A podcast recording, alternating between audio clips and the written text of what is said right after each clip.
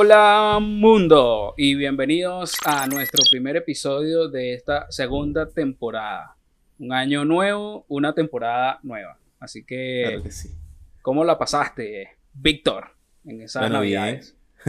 bien. Después de este mes de ausencia, no te voy a negar que me hacía falta estar aquí en el podcast hablando un poquito de los temas que han acontecido. Pero bueno, unas merecidas vacaciones, descansando, eh, lo que me permitió el COVID viajar un par de días por aquí cerca dentro de Uruguay, pero, pero excelente. Buenísimo. Igual acá. Se hacían falta vacaciones, pero igual ya extrañábamos este espacio para hablar de todo lo que, bueno, es que nos ausentamos un mes y, y el mundo es, es loquísimo. O sea, uno se, no se ausenta aunque sea un día y pasan mil cosas. Por Sí, ejemplo, un millón de cosas. por ejemplo, bueno, y antes de comenzar, bueno, mi nombre es Jesús Amaya. Y mi nombre es Víctor García. Y bueno, ya saben, por acá abajo van a estar apareciendo nuestras redes sociales. Eh, hay imagen, hay nuevo intro, hay nuevas fotos, así que denle amor a este capítulo. Y bueno, como, como el mundo es loco y, y el mundo está loco y nosotros vivimos en una, en una sociedad loca y pertenecemos a un país de gente extraña, resulta que ahora tenemos un concesionario Ferrari. Sí, la gente muriéndose de hambre, pero anda en, Ferrari. Y no solamente lo de eso que anda en Ferrari, sino toda la cantidad de memes que se han desprendido por esa noticia insólita. Porque estamos hablando de que es un país que bueno, la gente tiene el salario mínimo de un dólar, pero están abriendo un concesionario de Ferrari. y hacemos cola y hacen cola para echar gasolina. Pero hay un concesionario Ferrari que el carro Claro. mínimo te cuesta 300 mil dólares. Entonces, ¿por qué se ha vuelto tan viral en Twitter esta noticia? Porque resulta que hay un usuario, no voy a mencionar la arroba, pero ya ustedes saben quién es. Eh, el hombre hizo una, una cátedra. Se lanzó una cátedra De economía, de, de economía y matemática 1 digna de la, US, de la UCB. Sí, sí. Y dijo algo así como que, bueno, yo conozco un perrero que, que, que vende mil perros al día, a un dólar, y hace mil dólares al día. Entonces, esos mil dólares al día en 12 meses, claro que le alcanza para un Ferrari. Sí, sí, no, no. No, no, entonces, claro, imagínate tú, aparecen los memes como que los perreros sosteniendo la economía de Venezuela. Entonces, toda la gente que es de perro caliente en Venezuela es millonaria para comprarse un Ferrari. Claro. Yo, vi, yo vi una foto de tres perros y, y- y decía, creo que fue eh, el Alex Goncalves, eh, tres fotos de tres, tres- tres perros, aquí están mis tres cauchos. Los tres cauchos de mi Ferrari. O sea, ustedes me pueden explicar, por Dios, qué tipo de razonamiento es ese, chico. Hermano, esa gente, gente que está en otra dimensión. Pues fíjate, el bicho agarró y dijo, mira, mil dólares diarios, 30 días tiene un mes, bueno, se hace 30, de ahí se hace 30 mil dólares. Lo multiplicas por 10 meses, son 300 mil dólares. Bueno, se compra un Ferrari. Sí, el hombre no, ahí, ahí no hay costo, ahí no hay... Tú sabes No, no, la- no, no, no. el estanque, el estanque fuera chinazo, el estanque salchicha que tiene que tener ese hombre Ah, hirviendo. y, y, y, y el, y el, y el, ¿cómo se llama? El container de pan que tiene que tener ese, la panadería que tiene que tener ese hombre para poder vender mil perros al día. No, y no, y so- no solamente eso, sino la cantidad de gente que tiene que estar se está pusando de perro caliente por ahí. Que vaya a decir, no, mire, yo quiero que este loco se compre su Ferrari. Así que hoy todos los días comprarme un perro caliente para formar parte de los mil que se compran su perro caliente todos los días y se puede ayudar al No, no. perrero a comprarse un Ferrari. Lo, lo que sí es que, bueno, pobrecito el hombre, de verdad, ha sufrido un cyberbullying inmenso. O sea, el hombre no se imaginó que se iba a volver tan viral. Porque casi todas las cuentas venezolanas eh, están hablando de, de él, de ese Ujú. señor. Qué chimbo volverse viral así. Bueno, hermano, pero cuando la tecnología ataca al campesino. Lo que pasa es que la gente hace esos comentarios pensando que de verdad se están luciendo. Porque ellos creen que, que, que no, o sea, Sí. es el mega razonamiento lógico. Son Pero traders. bueno, hermano, de, de, Hace- hacen de algo tenemos que reírnos, de algo hay que generar contenido y nada, la gente no perdona. No Sí, perdona. la, la- la nue- la nueva moneda ahora va a ser el perro coin. Esa es la nueva cripto. Bueno, y hablando, hablando, hablando de criptos, ¿no? Ya, ya, este, dejando el bullying de, de ese ser a un lado. Este, el Bitcoin. O sea, hablando de Bitcoin como la moneda, la criptomoneda principal ahorita, Claro. ha sido noticia durante las últimas dos Sí, semanas. de- desde que finalizó el año. Claro, y eso, a- eso es debido al salto tan grande que obtuvo durante las últimas semanas, cosa que no se había visto desde hace creo que tres años, creo que en el dos, finales del 2017 fue Correcto. que se usó, eh, hizo la alza que estaba, o sea, al principio de año estaba como en mil dólares y subió hasta 20 mil y después, bueno, Bajo a lo que. a caer a o sea, 14, después cayó a 10 y después cayó otra vez y tal, todo esto. Pero Sí. desde la- ese finales del 2017 no había habido, habido un salto tan fuerte, o sea, no, y que se ha hubo un salto mantenido. bastante fuerte. Se ha mantenido porque creo que brincó de lo que estaba, que creo que eran 12, 13 mil dólares, algo así, eh, a, a 20 mil una semana. Luego a la siguiente semana se corrigió un poco. Después a la siguiente semana volvió a subir a 30. Tanto así que empezó el año en 40 mil dólares. Sí. Y estamos hablando de que es una sola cosa que equivale a ese precio. Y por eso es que se ha vuelto tan, tan viral, porque eso nos, pla- nos plantea una situación nueva o moderna en este 2021, que es que posiblemente ya empecemos a hacer transacciones en criptomonedas. Y eso ya es una realidad, y hay que aceptarla. Y... Pero es que sí, El mercado está ahorita como un mercado totalmente digital. Entonces, Exacto. hay monedas, o sea, esta pandemia lo que ha hecho es obviamente, aparte de mover todas las cosas que nosotros sabemos, que la gente con muchísima plata está a favor de la pandemia porque está generando plata ah, gracias a esto. eh, eh, lo que estamos viendo es que se ha frenado un poco la devaluación del dólar estadounidense. O sea, el, el dólar estadounidense es una moneda que rige, como sabemos, la mayoría de los mercados internacionales pero a, este, eh, eh, las proyecciones que dieron del año pasado dijeron que mira, va a sufrir un fuerte impacto, va, va- va a pasar otra, otra, ot- otra crisis bastante fuerte en Estados Unidos, donde la moneda estadounidense va a llevar un golpe y se va a ir para abajo. Entonces, el, ¿qué ha pasado con esta pandemia? Bueno, eso ha sido un poco, eso ha retrasado un poco, pero eso va a pasar inevitablemente. ¿Y qué va a suceder? O sea, mo- monedas de este estilo, como el dólar, como el, el euro, como X, todas las monedas que vemos ahorita que son nuestro, nuestro, nuestro Sí, medio exacto. actual para poder comprar y poder consumir y poder hacer todo, van a ser sustituidos por este ente que no es regulado por nada, ni por nadie. O sea, Exacto. lo, lo, regula es la comunidad. O sea, las criptomonedas no tienen control de ningún, de, de ningún banco nacional, ni nada. Entonces, ¿qué, qué, cómo tú controlas eso? ¿Qué gobierno puede controlar eso? Nadie. Nadie. O sea, se puede, se puede hacer, empezar a hacer transacciones con eso. Yo te digo, mira, te vendo un teléfono. Toma, mira, este teléfono te lo vendo en, no sé, 0.003 0.00. Bitcoin. Y entonces, ah, bueno, perfecto. Quiero ese teléfono por 0.03 Bitcoin. Cerro el trato, te di tu teléfono. ¿Y por qué banco pasó? ¿Por qué? O sea, ¿qué, qué impuestos De wallet a declaró? wallet. Nada, hermano. Sí. Nada. ¿Y quién te controla eso? O sea, no, no pasas por el filtro gubernamental de una moneda ni nada. Se Sí. acabó. Que de hecho eso es lo que, lo que ha estado haciendo las grandes empresas eh, en las últimas, las últimas semanas, a- comprando bitcoins.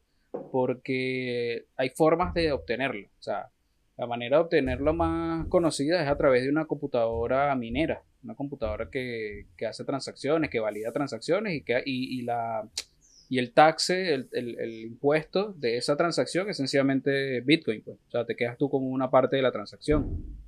Y así es como se empiezan a minar pero hay otras hay otras formas que es sencillamente comprándolo al precio que está que es la más la más normal dentro de las transacciones de moneda porque tú estás acostumbrado por ejemplo nosotros que, está- que estábamos acostumbrados a comprar dólares comprábamos el dólar al precio que estaba. Es básicamente lo mismo compras el bitcoin al precio que está. O sea si te parece que está muy caro te esperas un poco que baje si es que va a bajar porque no creo que vaya a bajar otra vez al precio que estaba por ejemplo. O sea, volver al precio al que estaba, de menos de, de 15 mil dólares, olvida lo que va a llegar a ese precio. O sea, de- Sí, quién Ya. sabe si a lo mejor en alguna, en, en alguna oportunidad llegue a bajar de alguna manera, porque ¿cómo se mueve esto? O sea, eso es la oferta y la demanda. Exacto. Este, si existen, la, la gente que tiene muchísimos bitcoins son denominados ballenas. Entonces, si viene una ballena de esas y vende una cantidad absurda de bitcoins, hay más bitcoin en el mercado. Por lo cual, si hay más bitcoin en el mercado, el precio tiende a bajar. Porque la gente tiene más acceso. Entonces, esas son estrategias que ellos utilizan a que, mira, yo retengo una cantidad de plata fuerte y después vendo deliberadamente una cierta cantidad, el precio baja y todo el mundo empieza a vender y yo lo vuelvo a comprar y eso vuelve a aumentar y yo vuelvo, a, o sea, los que más se benefician obviamente son los que más tienen porque ellos son los que controlan esos precios, tanto con comprar y vender, entonces venden a, no sé, 33, este, la gente los compra y entonces ya ahora ya no bajó a 33, sino que se desplomó porque la persona que vendió vendió una cantidad altísima y se desplomó a 24. Los locos compran a 25 y vuelve a subir a 38. Los bichos venden a 37 y entonces vuelve a bajar a 22, a 22, y entonces compran a 23 y vuelven a vender a 40. Entonces, claro, ahí se va reciclando toda esa plata. Y esa es la estrategia que se utiliza. Claro, y así como ellos ganan plata. Pero estamos hablando de la gente que tiene la, como tú dices, las ballenas, pues la gente que tiene la, la pega en Bitcoin. O sea, gente asquerosamente millonaria en Bitcoins. Sí, y sí. Casos como ese creo que vamos a ver de aquí en adelante, o sea, olvídalo. No, no, no, no, no creo que aquí se plantea otra, otra realidad. La gente que no tiene acceso a esta información va a empezar a ser, van a empezar a ser las personas que van a empezar a padecer la pobreza moderna. Porque cuando vean que el billete bajo el colchón no sirve realmente para nada, cuando vean que realmente confiar en un banco ya no va a servir de nada, porque va a haber esta alternativa y van a haber plataformas que, que son las de consumo masivo, por ejemplo Amazon, creo que ya está aceptando eh, pagos en bitcoins. Este, y más plataformas signan sumando. Entonces, es lo que tú decías al principio.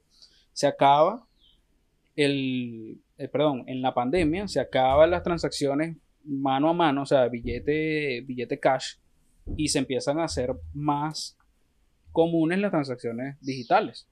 O sea, hablamos eso en, en, el episodio que hablamos de, la, de los mercados, de los e-commerce.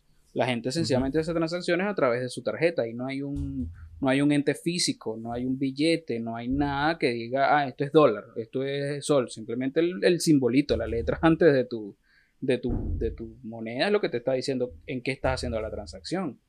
Pero no está el billete. O sea, esa necesidad, esa necesidad, te, te, comento, yo no, yo, yo no tengo efectivo casi nunca en, la en, en, el, en mi cartera.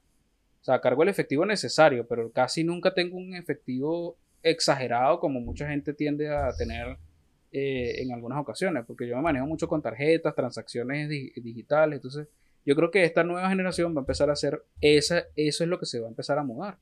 Y de hecho la wallet o, las carteras digitales de las criptomonedas son muy sencillas de usar, tan sencillas de usar que simplemente tú, tú, tú la abres en menos de 5 minutos. O sea, una wallet. Sí, igual hay que, hay, que, hay que decirle a la gente, ¿no? Que está interesado en investigar el tema, que si tienen que pasar una cierta cantidad de verificaciones, como que tienen que subir su documento de identidad, puede ser un pasaporte o, una, un, pues, un DNI o, una cédula que te certifique como que eres la persona real. Ellos verifican quién eres tú y después te dicen, mira, ok, entonces para que sepan, ¿no? O sea, no es que, no es que pueden hacer una cuenta fake como te creas un correo electrónico como cualquier persona, sino que tienes que subir tu documento de identidad para que verifiquen que eres tú y empezar a hacer transacciones de ese estilo. Cosa que te da, que, te, que le da más seguridad y le da más valor al mercado de criptomonedas, porque si bien es cierto que igual en el banco te piden una verificación, igual en el banco te piden una cuestión, pero hay más posibilidades de, de fraude en, una, en un ente bancario, incluido los mismos cajeros que se han prestado durante muchísimo tiempo en algunos países para defraudar a la gente con, su dinero. Esos casos los hemos escuchado nosotros muchísimo, los mismos cajeros. Sí, claro. Entonces, esto, esto como es encriptado, precisamente por el nombre de criptomonedas, es encriptado, es una cuestión segura, es una cuestión que se está eh, bien respaldada, entonces por eso es que agarra valor. Y, sí, ojo, igual, igual no está, no está este, libre de hackers, porque en realidad siempre existen una gran cantidad de ataques fortísimos donde, vulnera, donde vulneran la, la, seguridad y, y, entonces se rompe todo lo que, la gente, lo que la gente tenía guardado ahí, se roban un poco de plata de una persona y empiezan a hacer transacciones ahí fraudulentas. O sea, no, no estamos diciendo tampoco que este sea el medio más seguro del mundo, ¿no? Claro. Pero este, constantemente van haciendo mejoras de seguridad, parches de seguridad para, para cierto tipo de transacciones que, este, que hacen que, que la gente pueda empezar a confiar un poco más de esto. Hacer una criptomoneda respaldada por una moneda principal existe. O sea, de hecho, este, hay, hay criptomonedas que creo que, o sea, no es que sea, perdón, existe una moneda digital, no es que sea criptomoneda, sino una moneda digital respaldada por el dólar que es el USDC, creo que es que se llama. Que es como que de USD, no me acuerdo qué pero es una moneda totalmente digital que está avalada o, está, o, es una criptomoneda fuerte que es porque está respaldada por el dólar americano. Ok. Que esto es como una, una moneda paralela a las otras criptomonedas, criptomonedas que podemos conocer como el famoso Ethereum o el famoso Bitcoin, que son como que las, las que más se escuchan, ¿no? Igual siempre, siempre, siempre nacen nuevas criptomonedas, ¿no? Sí. Hay muchísimas. O sea, no nada más el Bitcoin es, como dicen, no es nada más el Bitcoin y el Ethereum. Hay muchísimas criptomonedas que están ahorita en el mercado. Y bueno, como tú dices, la oferta, de la, la oferta y la demanda son las que generan el valor de la, de la criptomoneda y se empiezan a cotizar en mercados abiertos y por eso es que esto empieza a agarrar valor y en, a finales del año pasado, como bien dijimos, se explotó horriblemente y hubo un montón de gente que se benefició de esto porque tenían su dinero invertido en criptomonedas desde hace muchísimo tiempo. O sea, tenía que hayas tenido 10 bitcoins, 15 bitcoins, 20 bitcoins guardados a un precio de 0 dólares cuando, cuando te dio, cuando lo, cuando lo obtuviste, comparado a 5 años después, porque creo, creo que no ha sido mucho el tiempo que ha tardado en explotar esto. O sea, 5 años no es nada en comparación a, a, lo que llevamos nosotros utilizando la banca. Eh, cinco años que tu inversión de 0 dólares o de un dólar se haya convertido en una inversión de 30 mil, de 40 mil dólares, o sea, habla de que es una es un inteligente, es un inteligente tener dinero en criptomonedas. Sí, mira, el Bitcoin tiene origen en el año 2009. Ok. O sea, estamos hablando de que, o sea, desde el 2009 ya se empezó a crear el Bitcoin y hoy ya estamos en el año 2021, o sea, son 12 años nada más sea, 12 años. ¿Cuánta gente no tiene por mucho más de 10 años sus ahorros guardados en una cuenta? Y no llegó a ni 40 mil dólares. No, y es lo que dices tú. Mira, ponte tú, si cuando el precio del Bitcoin era de un dólar por Bitcoin, alguien decidió meter 10 dólares ahí. Ah, mira, voy a comprarme 10 Bitcoin. Ahorita que está a casi 40 mil, estamos hablando que serían 400 mil dólares. Que tiene, que tiene, o sea, 400 mil dólares, de los cuales nada más pagaste 10. Exacto. Entonces, o sea, son cosas que tú dices. Claro. te explota la cabeza. Dime tú qué banco te da el 400% o el 400 mil por ciento de interés. Sí, eso como. Ninguno. ninguno. Ninguno, ninguno. Pero, bueno, básicamente es eso. Eh, en los mercados. O sea, en el mercado siempre se dice que no importa el precio que esté, el mercado siempre va a subir. Y eso se ha demostrado una y otra vez con todas las acciones famosas a nivel mundial. Y si usted quiere invertir su plata en Bitcoin, en criptomonedas, bueno, asegúrese bien que, sea una cantidad de dinero que usted pueda manejar si se pierde. o sea, que sea una pérdida aceptable la cantidad de dinero que vaya a invertir, que, sea una, que sea algo aceptable si se pierde. Y si no, bueno, recoja sus ganancias de aquí a 10 años, que será el doble, el triple, el cuatro. Yo escuché a un argentino en estos días estaba, precisamente leyendo y averiguando sobre, el, sobre la criptomoneda y los bitcoins. El tipo es un argentino que se hizo millonario, creo que vendiendo una plataforma o, una plataforma web, la primera plataforma web de Argentina hace un poco de años. Eh, fue uno de los primeros millonarios gracias al internet en Argentina.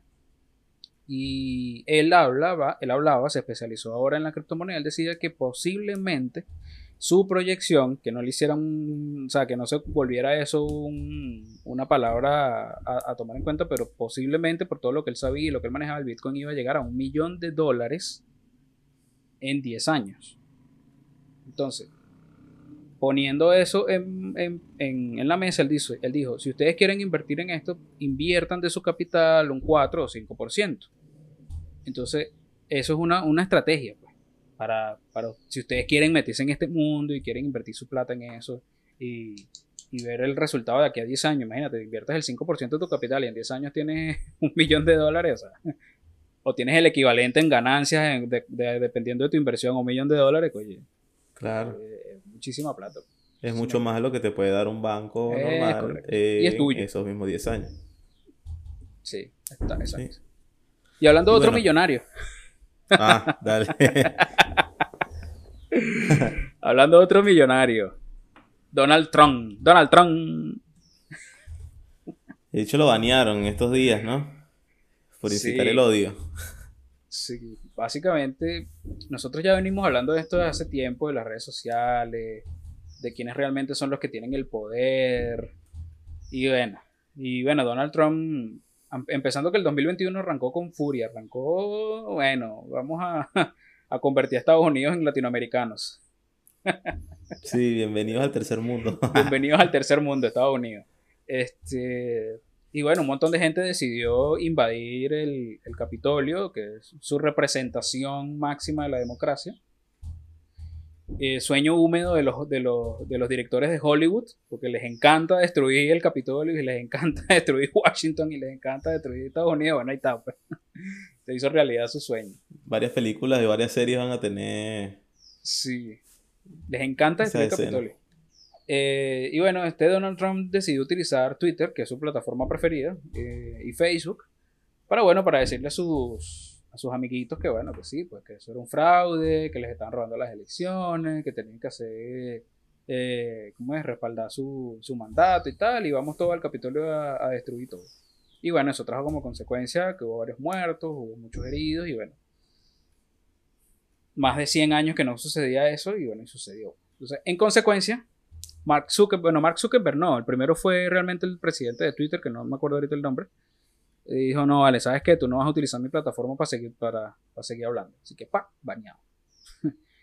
y bueno, vino Mark Zuckerberg y también lo mismo, baneado.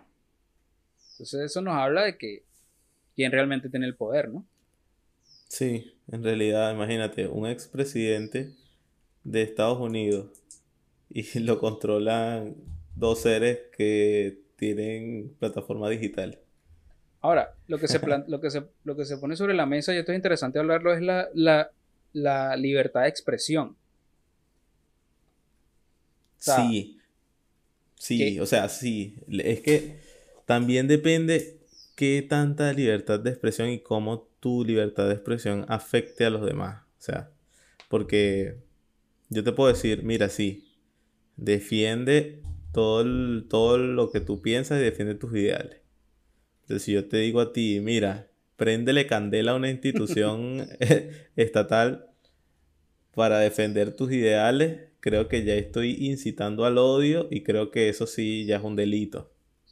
Pienso yo, ¿no? O sea, es que es la libertad de expresión y ya ahora cuando te conviertes en un influenciador de todo lo que tiene que ver con desastre. Ojo, yo no es que esté en desacuerdo, o sea, como te digo yo, en defender los derechos de cada quien y, que lo, y, cada quien lo, lo, exprese de la manera como le, le convenga, ¿no? Pero lo que sí no, no creo que esté bien es decir, mira, préndale candela a todo y que se arme la grande. Y, de eso nosotros tenemos un, una, una, una experiencia larga de, de, tipos que agarran las redes sociales para mandar a su gente a, a mandar a matar gente. Pues. Porque bueno, Venezuela. Entonces, eh, pero aquí yo creo que, o sea, una de las, de, las, de las políticas de Estados Unidos es la propiedad privada. Y en base a la propiedad privada es que tú tienes el derecho de usarla o no. Y también hay algo que en base a la propiedad privada está el derecho de admisión. O sea, tú decides quién entra o no a tu propiedad privada. Digamos que, que en este caso, ojo, y aquí esto es es como lo que hablamos en, lo de las redes sociales. O sea, es un dilema porque, ok, este tipo está incitando al odio y tú lo baneas. Pero hay cosas en tu plataforma, o sea, hay cosas en tu plataforma como Facebook, como Twitter, como Instagram, que, incitan no solo al odio, sino incitan a la pedofilia, incitan a la violencia, incitan a, la violación, a todo, a, muchas cosas. Ah, eso sí está bien. Ahí sí no te baneo.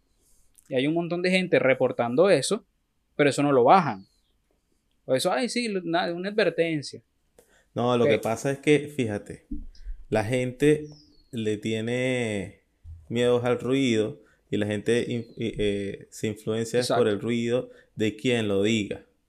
O sea, es un comportamiento humano. O sea, si tú eres una persona que este, no tienes una cierta capacidad de criterio, sino que, ay, mira, esto lo está haciendo fulanito y esto lo está haciendo menganito y esto lo está haciendo sultanito. Ah, mira, como ellos tres lo están haciendo, como ellos tres lo están viendo, como ellos tres lo están diciendo, entonces eso debe ser bien, debe ser bueno. Entonces, ¿por qué yo no lo voy a hacer? O estoy, ¿será que estoy fuera de onda si no estoy haciendo lo que ellos están haciendo?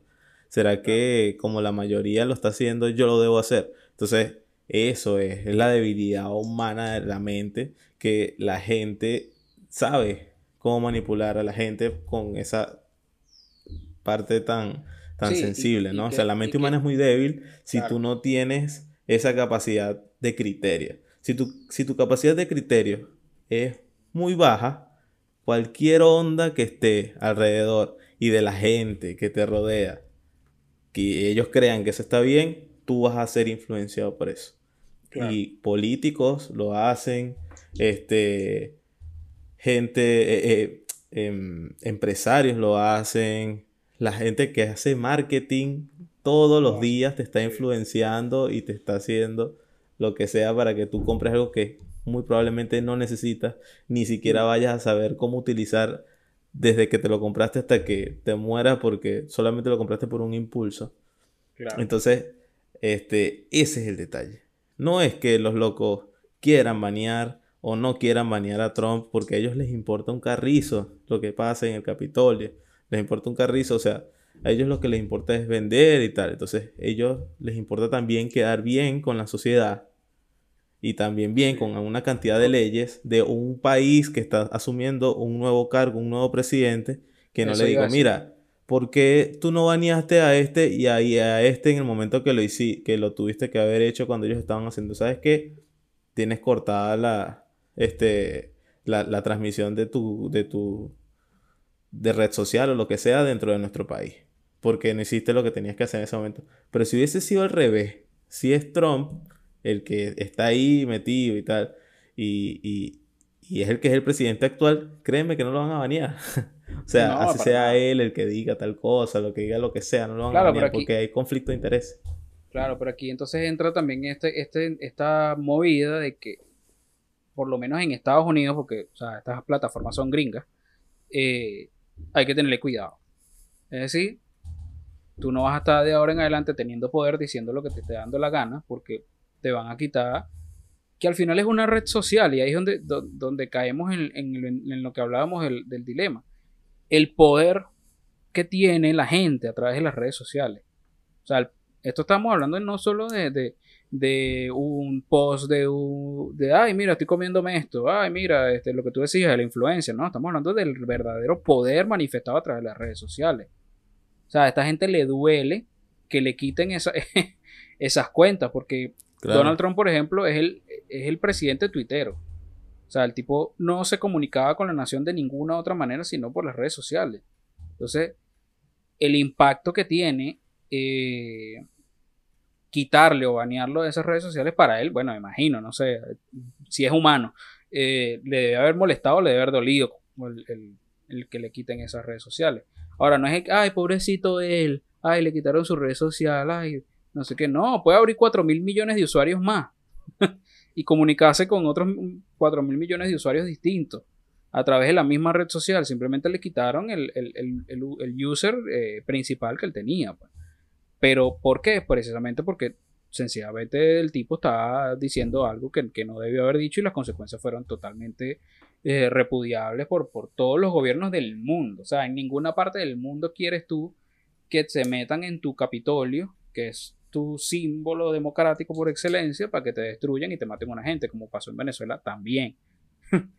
Sí. nosotros ya vivimos eso. En Venezuela es un caso totalmente aparte y atípico. Bueno, hermano, si te puedes comprar un Ferrari con perros calientes. ¿Qué, va a hacer que te metes a un Capitolio? No, qué, qué, rizo es que te compres un, un, Te metes a un Capitolio. Es correcto. O sea, no. No hagan eso. No sigan esos locos. Y bueno, Por favor. ahorita que, estamos terminando hablando de, de, red social, tenemos que mencionar algo que nos tiene también como bastante a la expectativa, que es eh, la actualización de los términos y condiciones de WhatsApp. O sea, hacemos, hacemos un cambio ahí más o menos este, de, red social, pasamos de Twitter a WhatsApp. Los, y micrófonos son suyos, señor. ahora WhatsApp actualizó sus nuevas políticas de términos y condiciones. ¿A te llegó la notificación? Sí, de hecho ya tengo ahí el, el debes actualizar, debes actualizar, debes actualizar. ¿Pero aceptaste? No, todavía no. Ok. Bueno. Tú eres uno de los pocos que apenas le apareció el banner no aceptó. Pero hay gente, la mayoría de las personas, le aparece el banner y le dan al botoncito verde aceptar. ¿Qué implica eso de botoncito verde aceptar? No, mira que ahora WhatsApp va a leer mis conversaciones y tal, ya lo está haciendo, tranquilo. O sea, no es que va a ser algo nuevo que ya no estés haciendo antes, no. O sea, ah, no, que que ahora mis fotos y mis videos que paso eh, que, tengo ahí que paso por WhatsApp este los van a ver y los van a ya lo están viendo siempre tranquilo o sea no va a haber nada nuevo o sea qué es lo que actualiza esta términos y condiciones bueno lo único que te dice es que mira vamos a enlazar tu cuenta de Facebook con la de WhatsApp entonces de esta manera vamos a seguir leyendo tus conversaciones y vamos a seguir viendo tus posts para mejorar lo que vendría siendo la, propuesta que te hago yo de publicidad. O sea, ¿para qué? Para yo segmentarte aún más, porque ya somos un número, ya somos un, segmento. Como se lo dijimos en el, en el podcast de la, del dilema de las redes sociales, eres un número más, no eres especial. Entonces, este numerito lo quieren hacer un poquito más específico para venderte, venderte, venderte, venderte y seguirte vendiendo. Eso es lo que pasa con la actualización de los términos y condiciones de WhatsApp. Es decir, no es que ahorita eres más vulnerable a la información que mandas, no. Ya eres vulnerable. Ya ellos saben lo que estás diciendo, ya saben lo que estás escribiendo, ya eso está montado ahí en la nube y se puede usar en tu contra o a tu favor en cualquier momento. Ya saben Porque quién es ya tú lo aceptaste hace 4, 5, 6 años que uh, usando WhatsApp. Ya saben que eres parte del ganado, ya saben quién, con quién te reúne, con quién no. Sí. a, quién le escribe, a quién no le escribe, las horas, a quién... A quién le dices que te le amas y a quién le dices que no, así que mosca. el, buenos días reenviado siete veces. sí, sí, sí, ¿Cómo amanece y tal? Sí, sí, total, clásico. Bueno, entre otras cosas, ¿no? como que a quién estafas, a quién no estafas, etcétera, etcétera. Entonces, nada, tengan en cuenta eso, porque esto desprendió una alarma así que hizo que empezaran a descargar cosas como Telegram, ¿no? Tú tienes los números más exactos. ¿Qué fue lo que pasó con Telegram? Bueno, una noticia que salió creo que esta semana, la semana pasada, que decía que 25 millones de personas se sumaron en menos de 72 horas a Telegram. De hecho, a mí me llegó una notificación dándome las gracias, dándome las gracias por formar parte de la comunidad Telegram, porque ahora somos, mm, o sea, porque, en 20, porque llegaron a 25 millones de, nuevos suscriptores en menos de 72 horas. Y bueno, básicamente fue eso. Eh, y me imagino que los servidores de esa gente estaban vueltos locos y, y bueno, es un boom. Pero es como el Bitcoin. Eso es una subida. Pero, o sea, la gente va a decir, pero ¿qué tanto? Si ya me están viendo, ¿qué tanto? Si igual a mí me gusta que me llegue la notificación del, producto que quiero ver, que lo piense y me llegue el producto que, lo estoy viendo. Yo estoy seguro que ahorita cuando yo me meto en mis redes sociales me va a aparecer el Steam Deck ahí, el Steam Deck, el Stream Desk ahí de publicidad.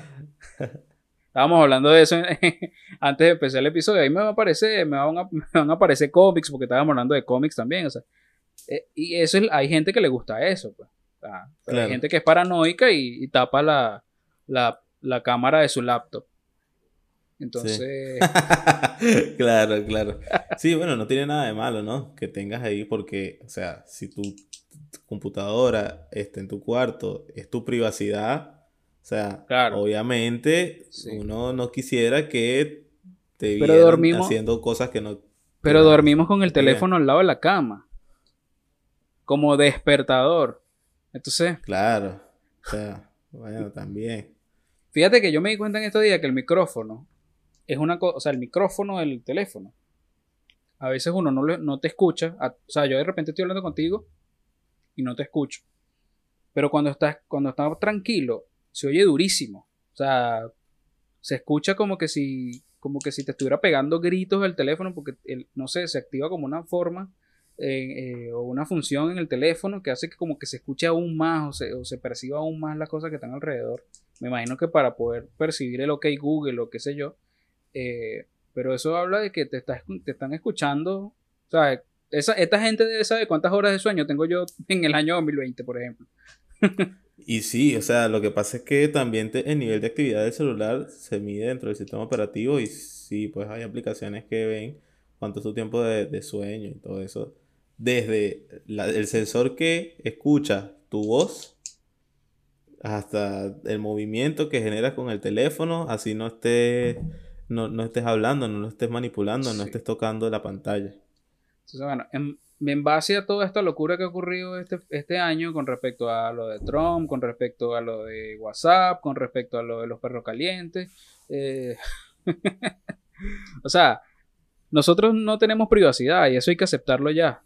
O sea, nosotros somos un producto eh, vendible, empaquetable, somos un número que podemos sencillamente ser cuantificado ya. Hay que aceptarlo. No, que la privacidad, bueno, apaga tus teléfonos o mételos en una caja de plomo y o guarda los teléfonos en una caja de plomo en otra habitación y te vas para tu cuarto, porque incluso el televisor que tienes tiene un micrófono. Todo, claro. ¿Sabes? No, no, no creo que, vayan a, a, cambiar la, la, situación de aquí en adelante. Sencillamente hay que aceptarlo y portarse bien. Dentro de lo aceptable. Porque si tú pretendes ser una figura pública y estás haciendo cochinadas eh, ocultas, hermano, tarde o temprano va a salir a la luz en cualquier momento. Va a venir un hacker. ¿ah?